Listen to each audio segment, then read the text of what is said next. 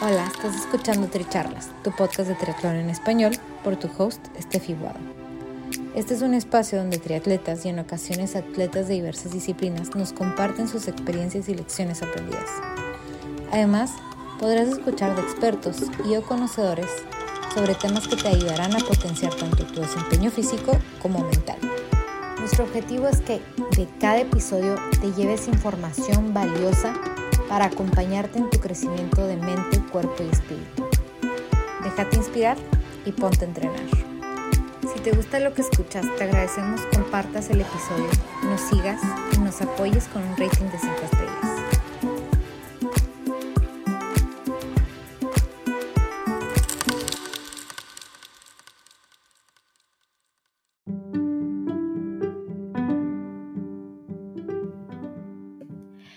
Bienvenidos al primer episodio de Tri Charlas. ¿Por qué hacemos deporte? Yo soy Estevi Guado y nuestra primera invitada es Doménica Vallejo.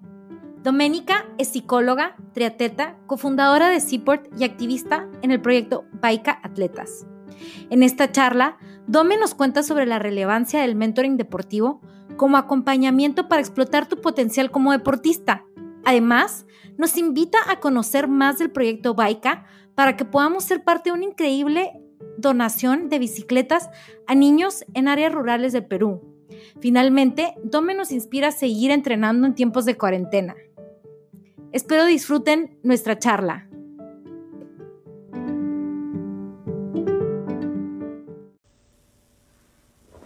Hola a todos, creo que ya estoy live. Bienvenidos a mi primera edición de Tricharlas, que es una comunidad de atletas inspirando atletas. Entonces, pues bueno, hoy tenemos como invitada especial a Doménica Vallejo. Yo creo que muchos de ustedes de la comunidad de triatlón la conocen.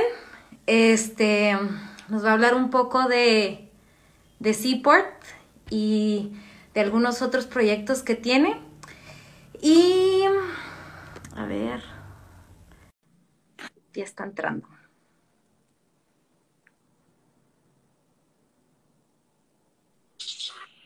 Hola, ¿Cómo estás? Gracias por tu tiempo hoy. Este, esta es como la primera edición de Tricharlas. Me encanta, me encanta hacer la, la primera sesión de Tricharlas. sí, súper. Oye, Domi, pero bueno, para los que no te conocen, cuéntanos este, un poquito de ti, qué estudiaste, cuántos años tienes y, y bueno, a un lado de eso nos cuentas un poco de Seaport y luego ya entramos un poquito más en los detalles. Perfecto. Em, sí me escuchas bien, ¿no? Sí, súper. Ya, buenísimo. A ver, eh, yo comencé, comencé, primero quería estudiar nutrición. Entonces dije como que ya me voy a meter a estudiar nutrición cuando estaba en el colegio, pero después dije, pucha, lo mío es como, me encanta hablar, me encanta ayudar a las personas y comencé a averiguar sobre psicología entonces, de ahí me tiré más hacia psicología y de ahí dije, pucha, pero no quiero dejar el deporte de lado, ¿no? Entonces, en un momento de mi carrera quería estudiar psicología del deporte, eh, pero de ahí dije, simplemente voy a estudiar psicología y ahí ver en el camino cómo me va. Y a raíz de eso fue que comencé a estudiar psicología luego de salir del cole y en verdad me encantó mi carrera un montón. De hecho, eh, estudié en la UPC, donde no, no había en ese momento psicología deportiva, pero siempre pues he sido deportista desde que nací prácticamente. Mi papá me inculcó el deporte desde que tengo uso de razón, desde el colegio. Em, entonces, creo que siempre como lo relacioné mucho con el deporte, ¿no? O sea, siempre veía las cosas desde que comencé a estudiar psicología de una perspectiva diferente. O sea, veía las cosas como mucho más el detrás, ¿no? El detrás de las cosas. Entonces, era bien interesante, lo trataba de aplicar en la medida de lo posible. Em, y estudié psicología, me tomé un poquito más de tiempo de lo normal. Normalmente la carrera de psicología dura seis años, yo la terminé en siete porque no podía llevar siete cursos a la par de entrenar en ese entonces natación a nivel competitivo. Em, y llevaba cinco cursos, más o menos, en un momento llevé seis, pero fue bastante demandante, pero mi promedio era cinco cursos. Y estudié por siete años psicología y eh, terminé, y cuando termino la psicología también me cambio de deporte a lo que es triatlón. Y me encantó, me encantó en verdad ese cambio. De hecho, como que yo dije, no puede haber algo más demandante que la natación, porque nosotros entrenábamos casi nueve sesiones a la semana, ¿no? Y en un momento dije como que, ¿qué tan difícil puede ser? O sea, entrenar un poquito más, ¿no? Y un poquito más, o sea, olvídate, pues terminó siendo demasiado, demasiado demandante a lo que yo, yo imaginaba. Sin embargo, eh, es diferente, o sea, es mucho, hay mucha más libertad, ¿no? O sea, te levantas, un día corres, el otro día corres sin nada, montas sin nada, entonces creo que esa diversidad o esa... Sí. esa como que no rutina de todos los días, ver esa pared, ver esa línea de natación, era como que, no, ya eh, quería probar otras cosas, ¿no? Entonces ingreso al triatlón, entonces ingreso a triatlón y fue ya en mis últimos eh, ciclos de psicología. Y desde ahí ya voy casi cinco años, cumplo este año haciendo triatlón. En verdad me encanta, me encanta, me encanta. Em, he tenido la oportunidad de ir a tres mundiales. Em, a uno me lo tuve que perder. He clasifiqué a cuatro, pero uno me lo tuve que perder por una lesión que no me cuidé. Oh. Sí. Bueno, ahorita, ahorita hablaremos de eso, porque sí, sí quiero saber qué mundial te perdiste y qué te lesionaste. Sí, sí, es, es, yo creo que es una, una lección, una lesión que me sirvió como lección. Ahí está, como una metáfora, pero sí, no, fue súper, fue una, una, me hizo cambiar de chip. Ahora si quieres te comento un poco más de eso.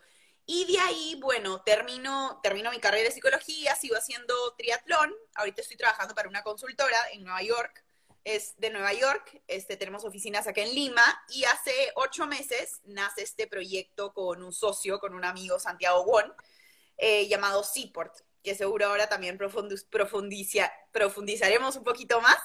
Este, y otro de los proyectos que también me llena muchísimo y, y, lo vengo trabajando con un equipo increíble es Baika.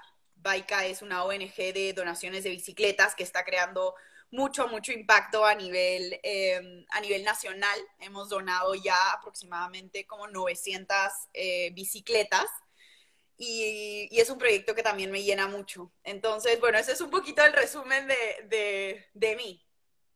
Oye, entonces, ese, ese background de psicología, tu experiencia en el deporte, o sea, está perfecto para este nuevo proyecto que, que lanzaste de, de Seaport, ¿no? Porque, bueno, ya nos va a ir contando un poquito más, pero es, es mentoring deportivo precisamente, es como guiar a, otros atletas a un camino donde ellos puedan estar más orientados a sus metas deportivas, ¿no es cierto? Correcto, sí. En realidad, Seaport nace un poco porque, a ver, nos fuimos a, tomar un café con Santiago porque trabaja ahí nomás de mi oficina, ¿no? Entonces me dijo, oye, me quiero, quiero abrir este proyecto de mentoring deportivo. Entonces justo hablamos un poco de la necesidad que hay a nivel nacional de apoyar al deportista, no solo a nivel tipo financiero, sino también en la parte psicológica, ¿no? O sea, nosotros conversábamos de cómo nosotros dejamos el deporte por falta de orientación. O sea, no lo dejamos, sino simplemente como que dejamos que esta motivación y estos retos y estos objetivos se nos vayan cuando en realidad teníamos amor al el deporte todavía, porque no tuvimos un, a ver, un, ¿cómo se diría? Un adecuado acompañamiento, ¿me entiendes? Alguien que te diga, pucha, vas a pasar por momentos difíciles, pero eso no significa que no dejes atrás tus metas, y que no tienes el potencial, ¿no? O sea, porque, porque yo creo que yo también pasé por eso en algún momento que estaba, que había clasificado al nacional de triatlón, que iba ya encaminada, y yo veía que todos los demás salían de fiesta, como que, no, o sea, como que pierdes la motivación de, y luego porque sigo aquí si nadie lo hace, si soy el bicho raro, pero cuando tienes un mentor que te diga como que, mira, yo también pasé por eso, este es el camino, ¿No? Tal cual. Escúchame, y ahí te voy a hacer una pregunta que es una de las preguntas que les hago a mis mentís, y es, o sea, ¿cuál, ¿por qué haces deporte? Sí, bueno, en ese momento lo hacía porque era algo que me gustaba, o sea, me llenaba muchísimo. y... Yo creo que sí, o sea, es súper importante, Steph, como que conocer el por qué, ¿no? O sea, y ahí es me llenaba muchísimo, y ese me llenaba muchísimo, hay que ver qué hay detrás también, qué hay detrás de este, porque normalmente y es bien simple, hay dos tipos de motivación. Una motivación más extrínseca, que es más exterior, que es, como que válida, ¿me entiendes? Quiero ganar, no sé, una triatlón porque pues quiero una medalla, porque quiero, no sé, el, el caso de los profesionales porque es mi trabajo y me da plata, ¿no? Pero si la movemos más a una motivación más intrínseca que es hago deporte porque me quiero retar más a mí misma, porque quiero conseguir un objetivo que parece ser imposible. Entonces, eso tratamos de que ellos se den cuenta. ¿Cuál es esa motivación que realmente a ti te llena a nivel interno? ¿Qué hay detrás de ese por qué haces deporte? ¿No? Mm. Entonces, no sé, o sea... Pero bueno, y en ese momento tú estabas haciendo tu, tu, tu certificación de coaching cuando hablaste con, con tu amigo. No, en realidad es, fue como que un timing perfecto porque yo estaba viendo otras opciones de seguir certificándome porque a mí me encanta leer, soy creo que adicta a la lectura al nivel de que a veces ya me tengo que poner a decir, Doménica, ya deja de leer porque te puedes pasar horas leyendo. Entonces, tipo, tú estás, pero ¿qué pasa? Que a veces leemos y no lo ponemos en práctica, ¿no es cierto? Es como que te queda la teoría ahí. Entonces fue un poco como que dije, quiero buscar algo práctico para poder aplicar, ¿no? Entonces ahí fue cuando nació esta como esta opción de hacer esta certificación de Life, Life and Leadership Coaching con una academia de Estados Unidos que era presencial y el seguimiento era más online. Y dije, bueno, vamos a ver, ¿no? Entonces estaba en esas semanas de que no sabía si lo hacía o no, y justo Santiago viene y me dice, oye, Dome, mira esta, mira esta opción de, de, negocio, ¿no? Este como emprendimiento. Y dije, el, o sea, el timing es perfecto. Sí, los y tengo entendido que los dos eran nadadores, ¿no? O sea, como que también tienen ese background este, de muy competitivo, de, de deporte, como que pudieron, pudieron a, a partir de ahí crear, crear esto, ¿no? Sí, sí, sí, efectivamente. Santiago eh, ha sido pechista, pechista. Eh, ah, tiene récord hasta ahorita, después de casi, ¿cuánto, ¿hace cuánto dejó el deporte? Santi habrá dejado el deporte hace 3, 4 años. Todavía, o un poco más creo, tiene eh, un récord nacional en 50 pecho.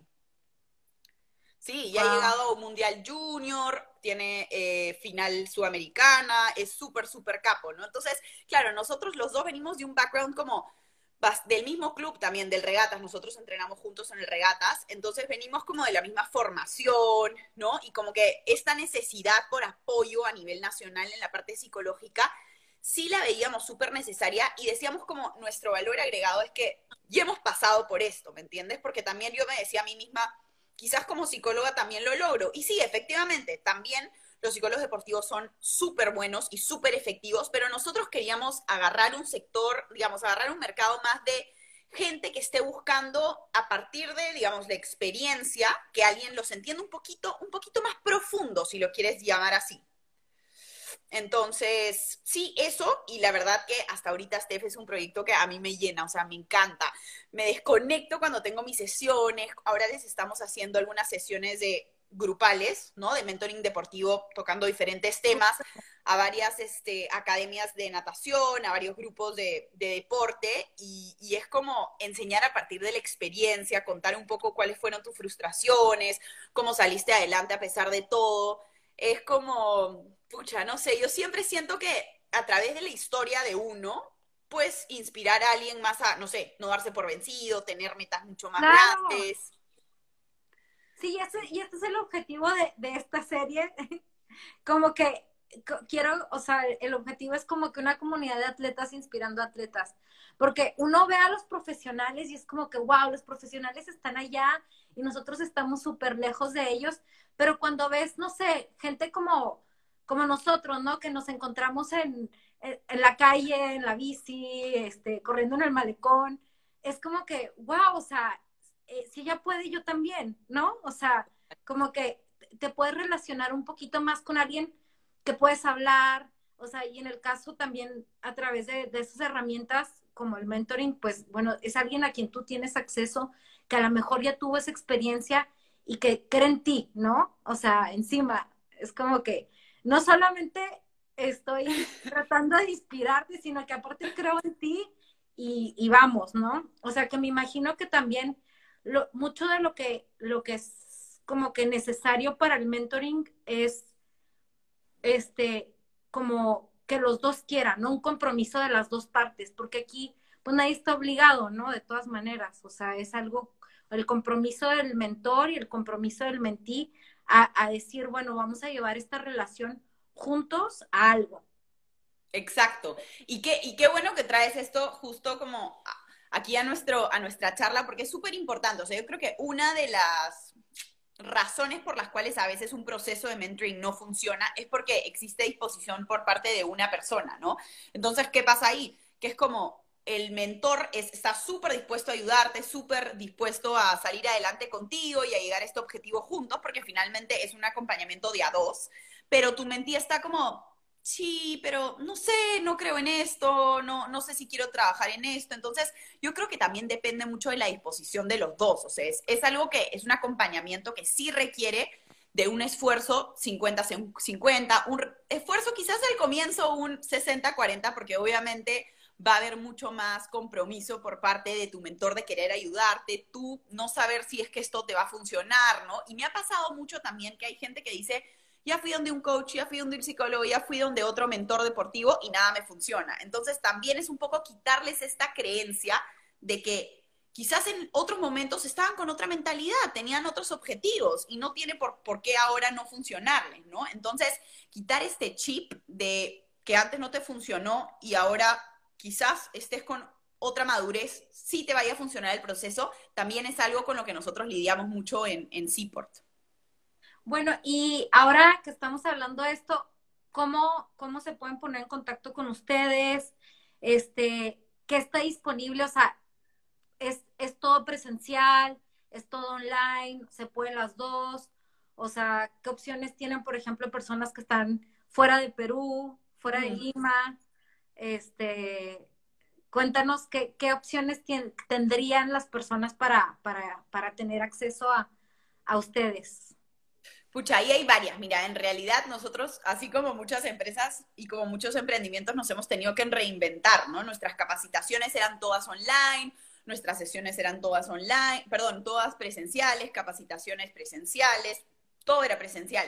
Entonces ahora con la coyuntura, pues tenemos que reinventarnos y todo lo estamos haciendo online. Y para serte sincera, nos está yendo muy bien en el sentido de que tenemos mucha más participación por parte de la gente, mejor manejo de los grupos, ¿no? Porque a veces en el presencial, con el tráfico que hay en Lima, la gente llegaba tarde, nunca llegaba, se le salía algo. Entonces, ahora que tenemos mejor manejo de nuestro tiempo, em, la verdad que las capacitaciones, vamos, vamos ya haciendo dos capas, o sea, dos promociones de mentores, todas online, y, y, ha sido un éxito. O sea, el feedback que hemos recibido por parte de la gente que se está capacitando con nosotros es como que siento que esto ha sido una, o sea, es como, como estar ahí, ¿no? Porque tienes, lo que sí les pedimos es que se pongan la cámara, que participen un montón, ¿no? Con todo ese tipo de cosas sí las pedimos y hemos tenido, la verdad, que los grupos han sido increíbles. Y eh, por otro lado, por las sesiones de coaching, eh, tenemos una página web, que bueno, después si quieren la pongo por aquí o, o, eh, o la digo, es ciport.org, ciport escrito Z-P-O-R-T.org y es increíble porque también lo que, lo que logramos a través de la página web es que ellos tengan acceso a poder crearse una cuenta en Seaport y ver todas las opciones de mentores que tienen, ¿no? Y las sesiones son online a través de Zoom, a través de WhatsApp, a través de FaceTime, tenemos o Google, Google Talks también, tenemos diferentes plataformas que usamos dependiendo mucho de qué es lo que nuestro mentí está familiarizado, ¿no? Porque tratamos de que sea una plataforma amigable para ellos y no se les complique la vida. Em, y agenda las sesiones a través de la página web y tienen todas las opciones de todos nuestros mentores. Entonces tenemos mentores de natación, de vela, de taekwondo, de atletismo, de box, pucha, de triatlón. Tenemos un montón de opciones, ¿no? Y, la, y no sé, cualquier interesado puede entrar, puede ver cuáles son las opciones de mentores, puede ver si quiere un hombre, una mujer, con una experiencia, no sé, de, varios años, de pocos años, ¿no? Con el que quiere en realidad, y lo agenda a través de la web, y luego ya el mentor se pone en contacto y agenda en la reunión, y el pago se hace a través de la web y todo. Y lo chévere, y, las, personas que quieren como que probar, ¿no? Estas sesiones de mentoring es no necesariamente la persona o tu mentor tiene que hacer tu mismo deporte, porque aquí, nos, aquí sí estamos tocando temas técnicos a veces, pero sin embargo, también poder Em, tener un mentor que no es de tu deporte es súper interesante porque tiene otra mirada de ver las cosas, ¿no? Entonces, yo sí los invito a, chequear la página, ver, ¿no? Averiguar un poco sobre mentoring, sobre, sobre cómo son las, los procesos, ¿no? A nivel individual. pero nosotros normalmente manejamos los procesos en seis a ocho sesiones, ¿no? Tipo, es un, un programa de seis a ocho sesiones, pueden ser más, pueden ser menos. Eh, y va a depender mucho de qué es lo que el mentí quiere trabajar, ¿no? ¿Cuál es este resultado deseado de cuál busca? Y, y Steph te diría, ¿Una vez a la semana o cada cuánto sería? Mm, normalmente al comienzo sí pedimos que sea una vez por semana porque les mandamos tareitas. Entonces, como que hay que hacer un seguimiento, ¿no? Y después de estas seis o ocho sesiones, sí hacemos sesiones de seguimiento que son una vez al mes. Pero normalmente se da cada semana o cada dos semanas, dependiendo también de la disponibilidad que tenga el mentí. Oye, me imagino que ahora es, ha de ser como que un reto todavía más grande porque es como, ahorita no hay competencias. Entonces como que siento que ahorita no, no, no puedes como que fijar como, sí, bueno, de aquí a diciembre me tengo que poner tal y tal meta, ¿no?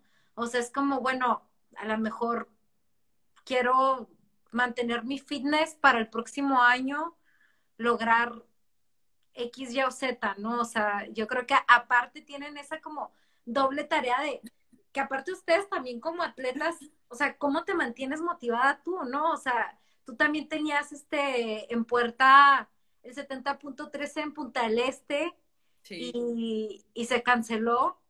Este, no sé, no sé si, si me puedes, nos puedes compartir un poquito de, de eso, cómo te mantienes motivada tú para motivar a otras personas en todo esto que está pasando. Sí, a ver, y, ya para cerrar el tema de la esto, es como que sí, o sea, nosotros en verdad no, no tratamos de, por lo menos yo, ¿no? No trato de buscar como que estoy entrenando para mi objetivo, que en verdad me han pasado Punta del Este para el siguiente año, sino trabajo bajo, y, lo que hablamos al inicio, ¿por qué hago deporte? O sea, ¿no? Y yo siempre me, me fijo en, en por qué, o sea, ¿por qué hago deporte? Y yo o sea, mis razones por las cuales hago deporte es porque me encanta competir, o sea, me encanta demostrarme a mí misma de lo que soy capaz a través de un buen plan de entrenamiento, esa es una. Y bueno, ahora no, no se da porque no tengo competencias cerca. Y la segunda, y, creo que tengo varias más, pero las, más, las, las dos más importantes es, una, porque me gusta estar en competencia conmigo misma y retarme y saber que puedo mejorar. Y la otra es porque me da mucha energía, me da mucho balance, me trae mucha felicidad. O sea, para mí el deporte es signo de, felicidad, signo de energía. Em, todos los días que hago deporte simplemente soy mucho más positiva. Entonces también, también veo esa motivación en mí, ¿no? Y los días que tengo un poquito de flojera y digo, ay, el clima está horrible porque últimamente está horrible, es más como un, hago deporte porque me hace bien, o sea, me da felicidad, me da energía. Entonces ya mi motivación no está enfocada en quiero bajar mi tiempo de 73, sino está más enfocada en mí, en que a mí me trae felicidad, en que a mí me hace sentir bien. Y, claro, o sea, día que me provoca hacer yoga, día que me provoca correr, claro, tengo un plan de entrenamiento que seguir, pero mi coach siempre me dice, Dome, si un día te provoca hacer otra cosa, ¿Me entiendes? Como que hoy estás para eso, o sea, estás para no tener una estructura tan cerrada en tu plan porque no tenemos nada cerca, ¿no? A ti no te ha pasado que a veces te, te levantas y ahí está, ahí está el coach, coach, eh, tu coach, pero no me vas a mentir a que, no sé, a veces simplemente te provoca y hacer otra cosa que no sea pedalear o correr. Bueno, en este caso a veces ni correr porque no podemos, eh, correr y dar vueltas. Oye, pero tengo una buena, muy buena anécdota de motivación tuya porque en vista de lo que está pasando ahorita, bueno, ahorita solo hemos competido en Swift, ¿no? Pero, este, un día nos invitó Steph Rodríguez, que muchos de ustedes la conocen, a, a, un, a un fondo en Swift, que fue el Uber Pretzel, famoso. ¿Verdad? Y, y comenzamos y, bueno, al principio éramos como cuatro, ¿no? Y, y terminamos, o cinco, porque Loreno siguió sin Swift, pero ahí estuvo con nosotras cuatro horas. Íbamos, íbamos, íbamos, íbamos. O sea, llegó el punto que estábamos cinco horas pedaleando y dijimos, no, ya no nos tocó el Alpe al final. O sea, por si ya estábamos cansadísimas. Y yo creo que, porque aparte hice donde, ay, como que estoy adolorida porque hice mi sesión de funcional el día anterior. De entrada ya estaba cansada, ya llevábamos cinco horas en la bicicleta y luego, o sea, como que en ese momento fue como que yo creo que te nació decir así como que, ay, lo vamos a hacer, no lo vamos a hacer. o sea, no lo dijiste, y todavía fue como que, vamos chicas, nosotros podemos. Y yo dije, esta mujer está loca. O sea, pero es, es, o sea, como que me inspiraste en ese momento y dije, pues si ya, si ya dijo que podemos, pues vamos. a darle. Y, y, yo creo que, que tienes tú, aparte de, de, todo, como que esa energía de, de y, no, y, y, vamos, o sea, y no sé si el grupo te dio la fuerza de decir como que, bueno, vamos todas y lo hacemos todas y terminamos todas, pero lo logramos después de seis horas, yo estaba, nunca había hecho seis horas en el trainer sola en mi sala, o sea, no sola en el sentido de que sin nadie más al lado. Claro, claro. Estábamos nosotras tres virtualmente conectadas y, y nada, bueno, esa es la anécdota que tengo yo de Dome, que fue como, vamos y, sin, o Sea, sin dudar. Y fue como que, bueno, a seguirle. Y, y son esos retos chiquitos, ¿no? Que a lo mejor no estamos haciendo una competencia ni la gran cosa, pero como que esos detallitos, es estar como que conectado con, con gente importante para uno, los amigos, ¿no? Así como que a lo mejor es el, el extra. No, yo creo que sí, o sea, yo creo que es como cuando tienes energía, como, o sea, de, no sé, a mí simplemente, no sé por qué es un tema más de, de, me llena la energía, porque, a ver, creo que me alimento bastante bien, duermo bastante bien, priorizo todas esas cosas un montón, entonces, parte de mi, de mi, que me, de, o sea, parte de mi energía creo que está, está enfocada en eso también, o sea, me la, me ayuda a tener un estilo de vida bastante saludable en todo sentido, ¿no? O sea, ahora tengo bastante trabajo por el emprendimiento y por mi trabajo, pero no sé, igual. porque esa parte de tu trabajo. Sí, sí. ¿No? Es como. Y, y, y, siempre me ha encantado, o sea, romper mis propios límites, si se puede llamar así. Entonces, siempre siento, y me encanta este mantra y siempre me lo repito, siempre puedes más de lo que crees. O sea, en verdad, siempre, siempre, siempre, siempre, siempre. Cuando hice, me acuerdo, el reto y cuando mi mindset comenzó a cambiar un poco, fue cuando tuve un reto de 100 cienes, cada uno 30 en una piscina de 50 metros por primera vez. Me muero. Sí. Y fue como al 40, creo, decía, no lo logro, no lo logro. O sea, ya no puedo más. Y llegaba a 1.20, 1.21, solo tenía 9 segundos para descansar. Y ahí como que fui haciéndolo y me fui repitiendo, yo puedo, yo puedo, yo puedo, yo puedo. Se fue saliendo un montón de gente. Iniciamos 40 personas y terminamos solo 10. Este, y creo que ese fue uno de los retos que planteó Yuli, Reinaldo y Sandra, me acuerdo en su momento, mis entrenadores en ese momento de natación, que me hizo cambiar un poco el chip. Y después ya lo he hecho cuatro o cinco veces ese reto y ya, claro, ya, ya, cuando ya lo haces una vez, ya es como, ya puedo, ¿no? O sea, que tú vienes usando los mantras desde hace mucho tiempo a mí me ayudan muchísimo. O sea, desde que inicio el día me digo cosas a mí misma como que, no sé, por ejemplo, ¿no? Lo que, el, el ejemplo que te ponía de que a veces no quiero como, como entrenar, yo me, me digo a mí misma, ¿por qué entrenas? Porque al finalizar el entrenamiento me siento mucho mejor. Y muchas veces al inicio no vas a tener que, o sea, no vas a tener ganas. Y todo el mundo me dice, Mónica, ¿cómo entrenas todos los días? Porque entreno siete días a la semana. Y yo les digo, es como a veces tengo que trabajar también en modo piloto, modo automático. Y ya cuando estás haciendo el ejercicio, y es como, nunca te vas a arrepentir de haber hecho un, un, un, entrenamiento, ¿o, ¿o, no? Sí, no, nunca me arrepiento. O sea, como que te cuesta trabajo montarte o te cuesta trabajo salir, pero una vez que terminaste es como que, qué rico. Sí, sí. Entonces, es como que siento que va por ese lado, siento que va más, mi motivación va más por el lado de que a veces me pregunto a mí misma, ¿por qué hago esto, no?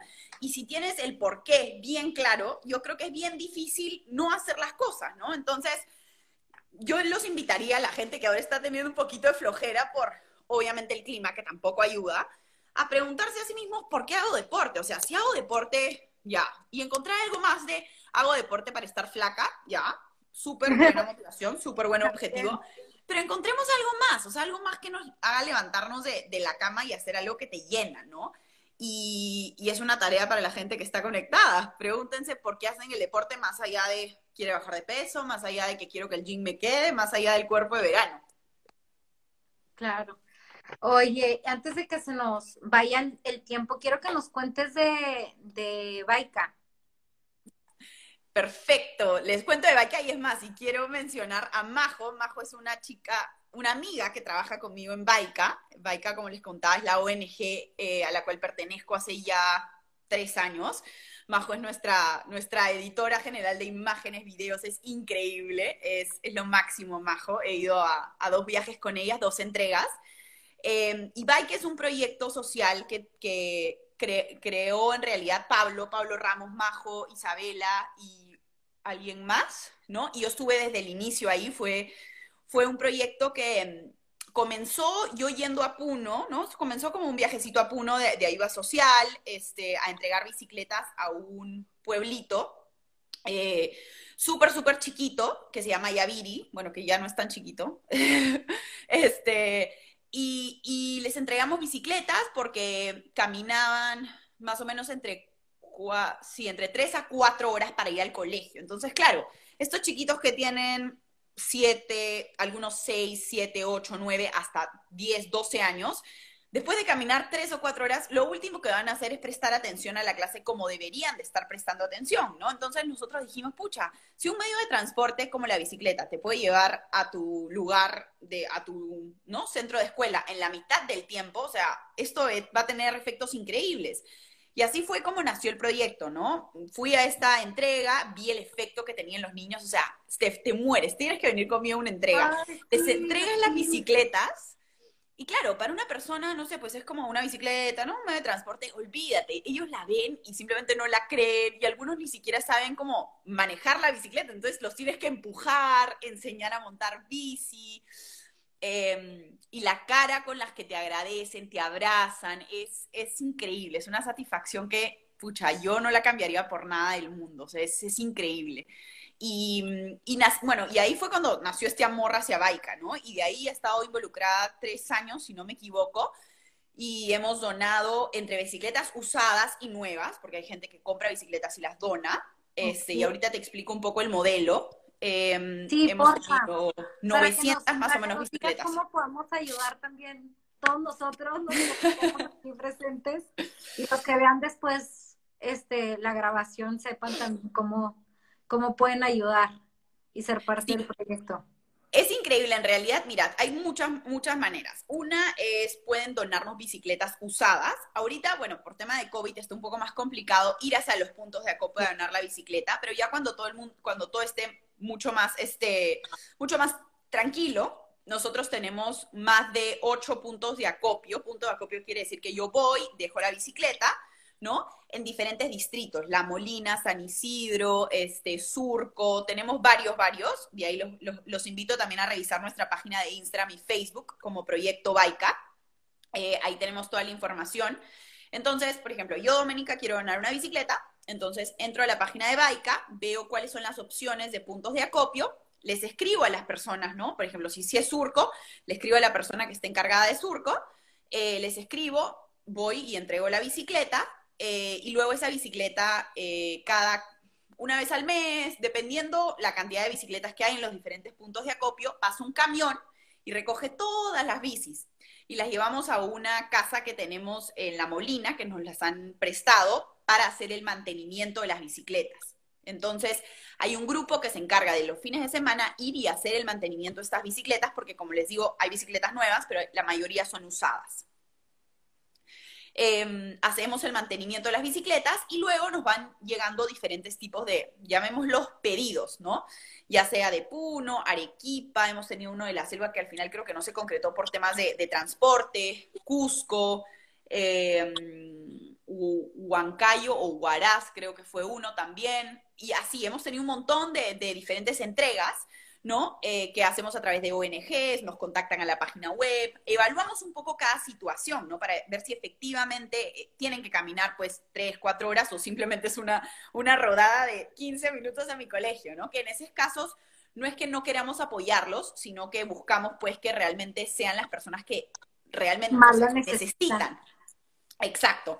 Y eh, luego de hacer este contacto, ya hacemos eh, el contacto con la empresa que nos hace el transporte gratis hasta Cusco y ya de Cusco a los siguientes, digamos, a, a donde se encuentra el, la entrega, sí va por cuenta nuestra, ¿no? Entonces, la otra manera de ayudar a Baika también tenemos cuentas en el BCP a través de YAPE o, digamos, cuenta de banco, donde pueden ayudarnos a, donar plata para hacer mantenimiento, porque hay que comprar las cosas para el mantenimiento, hay que comprar este, infladores, cadenas, kits para hacer mantenimiento, porque claro, tenemos, tiene que ser sostenible el proyecto. Entonces les entregamos a los colegios, porque las bicicletas no se les entregan a los niños, se les entrega al colegio para que haya un sentido de responsabilidad y que estas bicicletas las pueden usar, las puedan usar otros niños cuando estos niños se gradúen. Em, y la plata también para el transporte. Entonces, esas son las maneras que nos pueden ayudar y en verdad es un proyecto que es increíble, está cambiando muchísimas vidas y los indicadores, que son algo que estamos enfocándonos ahora en Baika, un grupo se está enfocando en esto particularmente, estamos viendo cómo hasta antes del COVID había mucha más asistencia al colegio, mejores notas, los niños están también con un peso mucho más eh, adecuado, ¿no? Porque claro, caminar pues tres, cuatro horas o hacer bici la mitad del tiempo también les da chance a perder menos calorías, llegar más rápido al colegio. Había mucha deserción escolar también en épocas de invierno, porque la gente se moría de frío y por ende no iba a ir al colegio caminando, ¿no? Y, y sí, es un, es un proyecto que la, o sea, la próxima entrega, Steph, que, que que podamos ir, te invito, te invito a ir conmigo y, ver el efecto. Sí, qué buena, me encanta, me encanta, qué buen proyecto. Súper, bueno, entonces ya tienen la información de todas maneras, este, en el Voy a ponerlo aquí. De Doménica está la, la, los, los links de, de los dos de Seaport y, de, y del proyecto Bike para los que quieran apoyar. Y pues sí, ahorita de todas maneras las cosas están un poquito lentas por, por esto que está pasando, pero bueno, bueno, así es esto. Y, bueno, nos quedamos en, yo quería que me contaras, este, cuál, fue tu lesión y cuál fue la lección aprendida de esa lesión y cuál fue el mundial que te tuviste que perder. He tenido, en verdad, Steph, dos lesiones que me han marcado. Una, que fue un, una tendinitis que me dio al hombro, que me dio... Eh, dos meses antes de una de mis carreras más importantes de natación, que fue el bolivariano de Trujillo, y eh, el doctor me dijo que no podía levantar el brazo, o sea, del dolor, y porque yo tengo mucha tolerancia al dolor, entonces cuando me duele es porque la cosa anda muy mal, ¿no? Eh, entonces, esa fue una, y que me enseñó a que tengo que aprender a escuchar un poco más a mi cuerpo, o sea, que en realidad tengo que hacerme caso a mí misma cuando me duele algo y no simplemente pasarlo por alto y decir, ya pasará, ¿no? Y a veces también es un poco la lección que te nos enseña el deporte cuando tenemos una lesión de aprender a escucharnos a nosotros mismos y no pensar que porque dejas de entrenar uno, dos, tres, cuatro, una semana, un mes, dos meses, ya no vas a ser igual de buena. O sea, eso creo que es un error que muchos cometemos, ¿no? Muchos decimos, me duele algo, no, ya, ya va a pasar. Y este ya va a pasar termina en meses y meses lesionados. Entonces, esa fue la primera vez que yo aprendí, ¿no? De una lesión y fue como cuando realmente te duele, Doménica, o sea, para tres, cuatro días, una semana, te haces tu buena recuperación, tus buenas eh, terapias físicas y ya estás de regreso, ¿no? Pero esto me tomó casi un mes y medio, solo tuve medio mes para como que entrenar fuerte, fuerte. Y bueno, tuve buenos resultados, pero porque también tuve un trabajo de, mental bastante, bastante importante. Hice mucha visualización en, ese, en esos dos meses. Em, y la otra, que fue la de triatlón, eh, fue una combinación de desgarro de cadera con fascitis plantar. Y fue por no escuchar a mi tiempo, no escuchar a mi cuerpo nuevamente. O sea, yo me desgarré la cadera porque no, no le ponía foco a mis descargas musculares. Y estaba en el morro corriendo con un grupo de gente. Entonces estaba corriendo, me dolió un poquito, pero dije, normal, eh, aguanto, y ya después, pues, no sé, ya no corro esta semana, ¿no? Me acordé era un jueves, no, un miércoles. Y estaba corriendo y de la nada siento un tirón bajando y ahí me quedé. O sea, no, pude ni siquiera caminar más. Y me tuvieron que cargar desde el morro hasta el regatas porque no tenía, no tenía opción a seguir caminando, ¿no? Y, y ya cuando fui a la clínica me vieron y todo, tenía un desgarro de este porte más o menos y me tenía que operar. Em, y no me operé porque yo soy, siempre me voy por la alternativa como, no te digo que más fácil, pero por la que requieren menos tiempo de recuperación, ¿no? Y bueno, escuché al doctor, la segunda opción fue que esperara que se soltara, que más o menos iba a tomar como un mes, este, y ver cómo se soldara y luego, en base a eso, evaluar la siguiente posibilidad, ¿no? Que ver qué se hacía. Se soldó, se soldó mal, porque mi cuerpo no se iba a recuperar bien y me tuvieron que desgarrar otra vez la cadera y volver a, y volver a, o sea, y volver a recuperar el músculo de una manera más adecuada y desgarrar, o sea, es un, una esto que suena bastante tipo dolorosa, lo es efectivamente, pero más que todo es ver cómo tu pierna pasaba de un color normal a un color negro y encima en pleno verano, ¿no? Entonces, fue una etapa bastante, bastante difícil para mí. Esto era como en enero, febrero, marzo. Y esto eh, me tomó muchísimo tiempo de recuperación. Eh, no podía hacer nada, o sea, ni siquiera que me podía ir a la piscina y nadar con boya. Em, y a raíz de esto fue que, bueno, salgo de la recuperación, me da fascitis plantar, porque solo comienzo a caminar con un lado y no con el otro, entonces cuando ya podía comenzar a caminar, correr, me da fascitis plantar en el otro pie, y así estuve casi como que ocho o nueve meses, ¿no? Entonces llegó la etapa del mundial, yo corría en ese entonces 10 kilómetros a la semana, que no era nada, pedaleaba, sí, sí pedaleaba sus 150 más o menos kilómetros a la semana, nadaba así bastante porque podía nadar con boya, y ahí fue un poco evaluar, ¿no? Evaluar y, en ese entonces mi entrenador me dice, o sea, yo te recomiendo que no vayas, o sea, te vas a perder un mundial, pero es una recuperación que te va a quedar para siempre, finalmente, ¿no? Las secuelas te quedan. Y, y fue súper duro porque me acuerdo, era mi segundo mundial, y era un mundial que iba todo el equipo, que habíamos hecho casacas de Perú, iba un grupazo de gente, era el primer mundial que iba un montón de peruanos. Y pucha, yo me sentía demasiado frustrada, Steph, porque antes de desgarrarme la cadera estaba en mi mejor época de, de triatleta. O sea, estaba haciendo unos super tiempos, me sentía súper bien, súper fuerte. Entonces. ¿Y qué mundial fue este? Chattanooga. Ah. Sí. Y no tan lejos. Y no tan lejos también, ¿no? Y la opción después de, de quedarme en allá un par de días en Estados Unidos me, me, gustaba, me gustaba, me daba, o sea, me daba buena opción.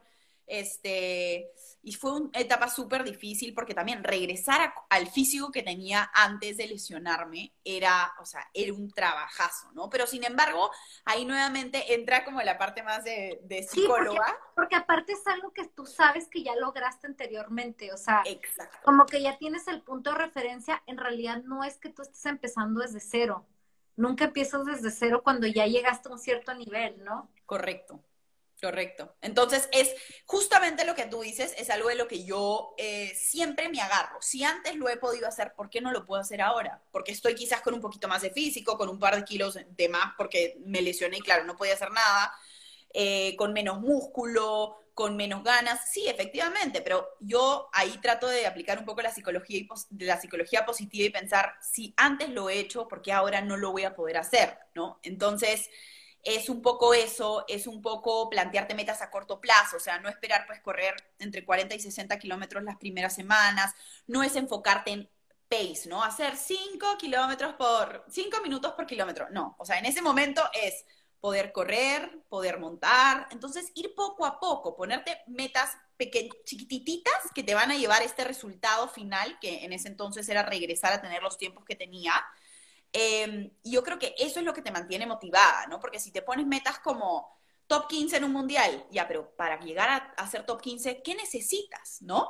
Y, y, ahí es un poco este mindset que también a, a, a, raíz de esta lesión lo cambié y es un poco, no es la intensidad, sino la consistencia, ¿no? No es, entreno un día 200 kilómetros y no entreno los siguientes tres días porque estoy adolorida esa no es la idea. La idea es entrenar de manera constante y ser consistente con lo que haces, ¿no? Entonces, eso es lo que yo busco ahora en mis entrenamientos, poder entrenar los siete días de la semana. Hay, hay días que, tipo, hay domingos que no entreno, pero es raro porque, otra vez, yo entreno porque me hace sentir bien. Entonces, cuando sí escucho a mi cuerpo y lo veo como muy cansado, me siento... Sí, que no todos los días son la misma intensidad, ¿no? O sea, hay días que para ti entrenar es yoga. Exacto, exacto. No, o sea, Tal cual. tiene que ser como que estar corriendo 10, 15 kilómetros es un entrenamiento, ¿no? Es así como que simplemente una sesión de yoga, una sesión de estiramiento, una sesión de natación, que también eso te permite el triatlón, ¿no? Tener variedad en, en, tus días de entrenamiento, no todos son iguales. Exacto, exacto. Entonces, sí, o sea, es, es cambiar un poco el chip, Stefa. O sea, hoy en día ya no es enfocarte en top no sé qué, mundial no sé qué, es simplemente enfocarte en las cosas que puedes controlar y las que no puedes controlar, dejarlas para, para, para después, ¿no? Pero, pero no sé, tú cuéntame un poco cómo, cómo te ha ido, cómo te has enfocado en mantenerte motivada, porque también te veo entrenando todos los días. Este, no, no creas. Cuéntame. No creas, no creas. O sea, en principio, yo creo que a mí sí me ha pegado también el, el saber como que, bueno, y no, y no podemos salir todavía un mes más. Para mí fue como que, no. Pero, pero yo creo que mucho de lo que me ha ayudado a mí a mantenerme motivada es precisamente que, bueno, que Chris Harrison, que por aquí estuvo hace un ratito, este, nos ha mantenido al, equipo muy unido y nos ha mantenido como que, bueno, entrenamos juntos por Zoom, este, con ustedes, que también hemos estado ahí por, por Swift, y como que yo siento que a mí sí me ayuda mucho el grupo, porque, o sea, no, no todos tenemos la suerte tampoco de estar con nuestras familias ahorita, y estar, y estar sola también es como que, bueno, ¿y para dónde? Entonces, tener ese apoyo, aunque sea a la distancia, este, yo creo que es a mí lo que me ha mantenido motivada a, a, seguir este, entrenando, a decir como que, bueno, eventualmente tendremos que salir y, y pues hay que estar bien mentalmente más que nada, o sea, porque yo creo que eso es para mí la rutina de despertarme temprano, empezar mi día haciendo ejercicio me cambia completamente mi día laboral. O sea, porque, o sea, igual sigo trabajando, pero ya el simple hecho de que me paré de la cama y entrené, ya mi día comenzó otro ritmo. Y también cuando descanso es como que, ok, mi cuerpo necesita descansar de, de hacer ejercicio, me voy a dedicar a estirarme y dormir. O sea, no. Importante. importante, porque es precisamente la prevención de lesiones, ¿no? O sea, y es algo que yo también he tenido que aprender a la mala, porque soy necia, o sea, como que digo, ay, ya me siento un poquito bien, ya puedo salir a correr. Y no, o sea, es, ser bien pacientes también, o sea, de, de, no decir como que no necesariamente porque me sienta bien, quiere decir que ya estoy bien para salirme a correr 10 kilómetros, es progresivo, es, como que un kilómetro, dos kilómetros. Entonces, pues sí. No, es verdad. Y ahí has dicho dos cosas que creo que es muy importante eh, recalcar, que las trabajamos en Seaport, pero yo las tengo muy presentes, y es, uno es el sentido de equipo, o sea, sentir que tienes un equipo ahí es interesante y es importante porque, claro, vas a necesitar a alguien que te motive, ¿no? Entonces yo tengo eh, a mi grupo de amigas en WhatsApp, que Steph está dentro de, ese grupo, que claro, todas ahí posteamos, nos compartimos quotes, estamos como que compartiendo cómo nos sentimos también, ¿no? Pucha, chicas, no se sienten demasiado desmotivadas esta semana y no quieren entrenar, sí, nos ha pasado, pero igual están entrenando y unas, algunas, dicen sí, otras no, entonces como que constantemente este sentido de, de grupo, de, motivación, de estar viendo cómo se siente tu amiga, si está entrenando, ya, avisarle para hacer un meetup juntos, es súper importante. Entonces, yo también creo que el tener un grupo, ya sea grupo de uno, dos, tres, bueno, uno no, pues, ¿no? Un par, tres, cuatro personas, es súper importante para mantenernos motivados. Y finalmente, si no lo tienes, Andy, búscalo, ¿me entiendes? O sea, Andy, escríbele una amiga, eh, llámala por FaceTime, mándale un voice note. Entonces es también tú buscar tus propios recursos. O sea, están ahí, pero no los estás utilizando, ¿no? Entonces, ese es un punto importante. Y otro punto importante que acabas de mencionar, que creo que es como crucial justo ahora, es buscar una rutina. O sea, así como es chévere no tener una rutina y desestructurarte un poco, levantarte un poquito más tarde, quedarte en pijama hasta que sea tu reunión y te tengas que poner una camisa, ¿me entiendes?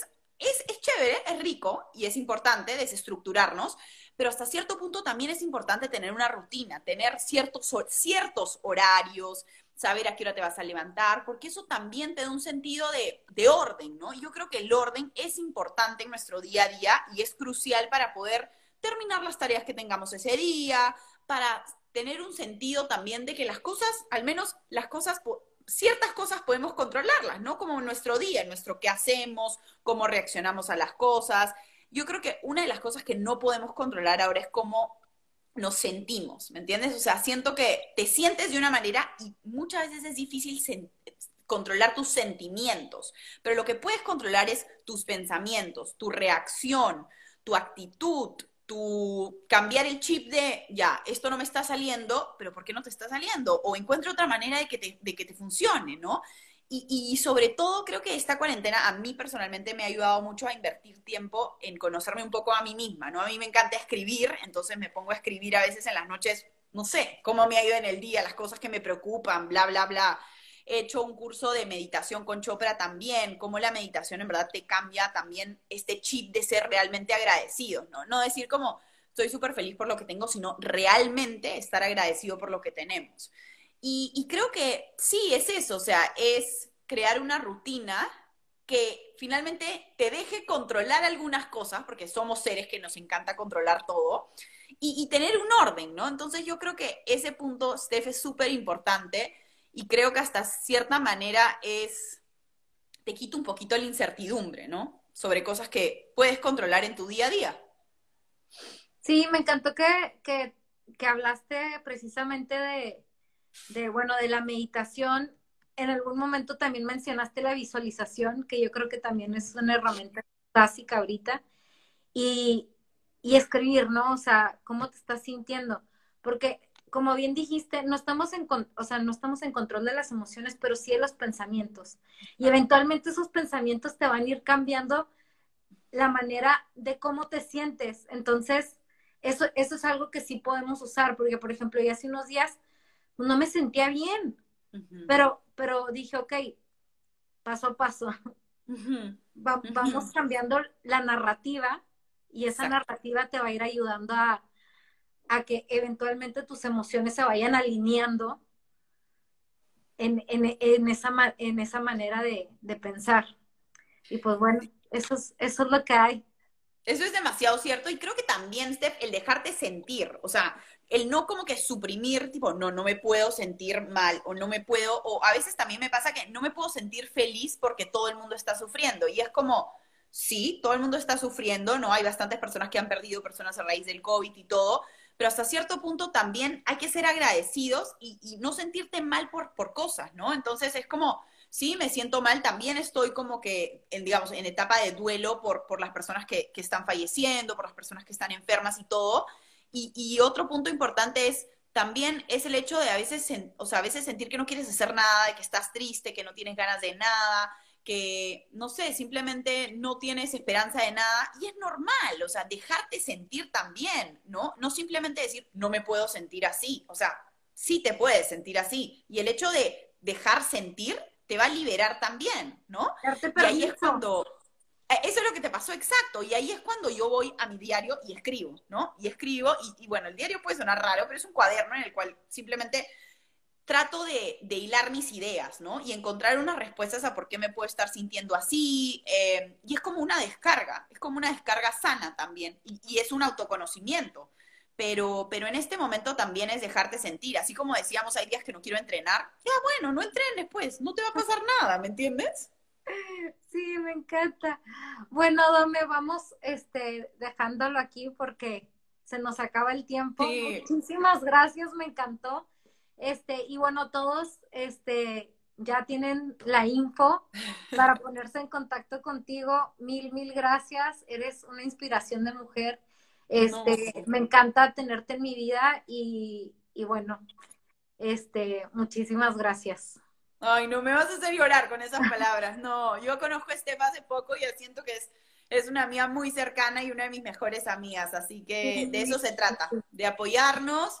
Em, y los invito a entrar a, entrar a mi perfil de Instagram, ahí está el proyecto Baika, lo tengo tagueado, ahí está Seaport, y escribirme si necesitan algún consejo, ayuda, igual arriba o abajo, no sé dónde esté Steph en la pantalla de todos, tienen una mujer que es muy inspiradora y que les puede dar muchos consejos sobre muchas cosas. Muchísimas gracias, Dome. Buenas noches. Bueno, gracias a todos. Un besote. Chao.